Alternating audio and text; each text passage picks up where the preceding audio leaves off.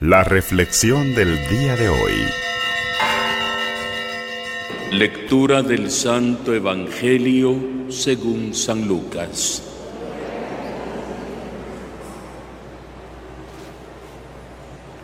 En aquel tiempo vio Jesús a un publicano llamado Leví, Mateo, sentado en su despacho de recaudador de impuestos, y le dijo, sígueme. Él, dejándolo todo, lo siguió. Leví ofreció en su casa un gran banquete en honor de Jesús y estaban a la mesa con ellos un gran número de publicanos y otras personas. Los fariseos y los escribas criticaban por eso a los discípulos diciendo, ¿por qué comen y beben con publicanos y pecadores?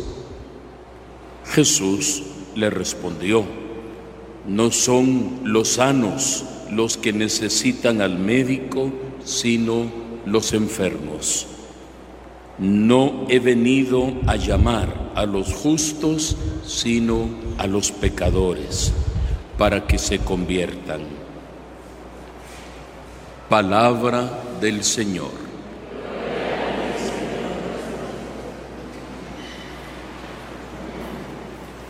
Es muy conocido para nosotros, queridos hermanos y hermanas, este episodio de la llamada, la vocación de San Mateo, el evangelista. Por eso solamente quiero retomar algunos detalles que considero fundamental. Primero, Jesús vio, dice el Evangelio, a un publicano, que eran conocidos como pecadores públicos, despreciados, marginados y odiados por el mismo pueblo. En razón muchos de ellos de su oficio, eran recaudadores de impuestos, pero recordemos que en ese tiempo la Palestina estaba sometida bajo el dominio del emperador romano. Entonces los impuestos que se pagaban no es como ordinariamente puede pasar en nuestros países, que uno paga un impuesto, va a donde se recaudan los impuestos y luego se distribuyen en las municipalidades para las obras que hay que ejecutar. Ordinariamente así es, o al menos así debería ser. En aquellos tiempos no. El impuesto que había que pagar se iba directo hasta Roma, que eran los invasores. Y muchos recaudadores eran escogidos dentro del mismo pueblo y les pagaban alguna comisión bastante llamativa para que recaudaran y mientras más recaudaran y no se quedara nadie sin aportar, a ellos les iba mejor indistintamente si eran amigos, familiares, vecinos, mientras más recaudaban, más ganaban. Por lo mismo, imaginémonos, ya eran mal vistos, porque eran de su propia sangre, eran hermanos de ellos. Por eso decir publicano es como un pecador público. Pero Jesús vio a esta persona. ¿Por qué me detengo en ese detalle? Lo hemos cantado tantas veces en aquel canto tan hermoso del pescador de hombre. Tú has venido a la orilla, me has visto sonriendo, has dicho mi nombre. Dios continúa viéndonos. Jesús continúa fijando en nosotros su mirada. Jesús vio a Leví y Leví lo estaba viendo a él. O sea, hay un cruce de miradas. Ese es el arte en el encuentro con Dios. Que Dios nos encuentre atentos, que Dios nos encuentre disponibles, que no seamos reacios a la mirada de Dios, mucho menos que le demos la espalda a Dios. Su mirada jamás se ha apartado de usted, haya o no haya pandemia, haya lo que suceda en nuestra vida, la mirada de Dios está hacia usted. Nosotros que tanto vemos a Dios, la iglesia que siempre trata de motivarnos ha incluso acuñado entre una de sus oraciones litúrgicas antes del, sal, del santo, se nos dice, levantemos el corazón. ¿Y nosotros qué respondemos ordinariamente? Vamos a pensar y lo levantamos, o déjeme pensarlo, está muy bonita la idea, pero no se va a poder. Nosotros ordinariamente decimos, lo tenemos levantado hacia el Señor. No me responda, pero aquí hablando ya en confianza, ¿qué tan cierto es eso? Que tenemos levantado hacia el Señor el corazón. Yo supongo que sí, espero que sí, creo que sí. Ahí donde la liturgia, en este caso de la Eucaristía, adquiere un sentido profundo porque vivimos la misa, no repetimos oraciones. Le decimos del Señor esté con ustedes.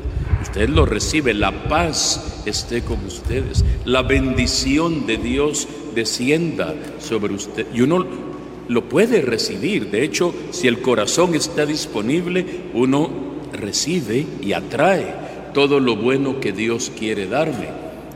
Su misma comunión es el cuerpo y la sangre del Señor que se nos ofrece, que se nos entrega. Y si tenemos el corazón levantado, dispuesto, se va a dar una fusión íntima. Ahora si estamos pespiteando, si estamos papaloteando, igual pasamos a comulgar, pues como que vamos a comulgar, pero el Señor no, no va a comulgar con nosotros en el sentido que tiene que haber una conexión. Solamente así, por eso dije que me iba a detener solo en ese punto, vamos a entender la reacción de Mateo. Mateo ya no se aguantaba él a sí mismo. ¿O cree usted que uno puede ser feliz sintiéndose maltratado y odiado toda la vida? Una cosa es que a uno no lo quieran y otras que no lo quieran porque uno es el necio. Mateo vivía de eso. ¿Y qué le importaba? Lo trataban mal, con que tuviera la bolsa llena de pisto, ¿qué le importaba a Mateo lo demás? Pero dice un viejo dicho que uno puede hacerse loco uno, dos o tres días o una temporada, pero no toda la vida. Llega un momento en el que querramos o no, uno ni a uno mismo se aguanta, ya no soporta uno. La carga es tan pesada porque podemos aparentar hasta que aguantamos. Cuando ya no, nos desmoronamos y brota realmente el que cada uno de nosotros es. De apariencias podemos vivir una temporada, como las casas, hay que estarlas pintando, al rato ya se descascaran o el clima o, los movimientos telúricos, los temblores resquebrajan, hay, que estar encima y cuando vamos a que ya quede todo bien. Así es también nuestra vida. A veces queremos estar como maquillando y, y, teniendo supuestamente todo muy bien, pero tal vez internamente nos vamos desmoronando y vamos haciendo que nuestra vida pierda su razón más profunda de ser. Mateo lo tenía todo, menos a Jesús. Y aquel día, un cambio, un giro total. Ya no se aguantaba cuando pasó la medicina delante de él. Era Jesús. Y Jesús lo vio. Y Mateo también lo vio. Le dijo, sígueme. ¿Cuál fue su reacción? Se levantó y lo siguió. Y la mesa y, la, y los impuestos y todo, borrón y cuenta nueva. Como un día llegará a decir el apóstol Pablo, con tal de ganar y conocer a Cristo mi Señor, todo lo he dejado para atrás. Ahora solo miro hacia adelante. La meta que está allá y la corona que el Señor quiere entregarme. Es un chispazo que tuvo Mateo aquel día, pero estaba viendo a Jesús. Imagínense que hubiera pasado Jesús, Mateo, y Mateo viendo para otro lado, Jesús no lo iba a ir a arrastrar, no lo iba a jalonear, no iba, no obliga a nadie. Usted vino libremente hoy a la Santa Eucaristía porque el Señor nos ama y nos ha creado soberanamente libres para amarlo o para rechazarlo. Pensemos en aquella otra historia de otro joven rico como Mateo. Ese sí le dio la espalda a Jesús. Pudo haber sido uno de los doce apóstoles también, pero dio la vuelta y cuando le tocó la bolsa, cuando Jesús le dijo, tienes que vender todo lo que tienes, o sea, tienes que dejar esto. Es que ya he cumplido con los mandamientos, sí, pero hay algo que te atormenta, hay algo que te quita la paz, no estás tranquilo si no tenés deudas, si no tenés este dinero, si no tenés, no, hay algo que no está bien en tu vida, tenés que dejar eso déjalo y luego ven y sígueme. Dio la vuelta y se fue. Pudo haber sido uno de los doce. Mateo no. Mateo, sígueme. Ahí voy. Ahí venía la, la medicina para encontrar su salvación. Pidamos hoy, hermanos y hermanas, al Señor que también nosotros estemos atentos y receptivos como cuando andamos buscando señal para hablar por teléfono o se anda buscando señal de internet, va pues para su conectividad máxima si hay wifi, si hay wifi, anda, mire, deme la clave. Por favor, es que me quedé sin saldo ¿Y qué no hace uno con tal? Mire, solo una barrita tegan, se puede encaramar al tejado, puede subirse a un palo como saqueo, con tal de hablar y con tal de encontrar señal o, o una... Y si hacemos así con Dios, qué diferente fuera.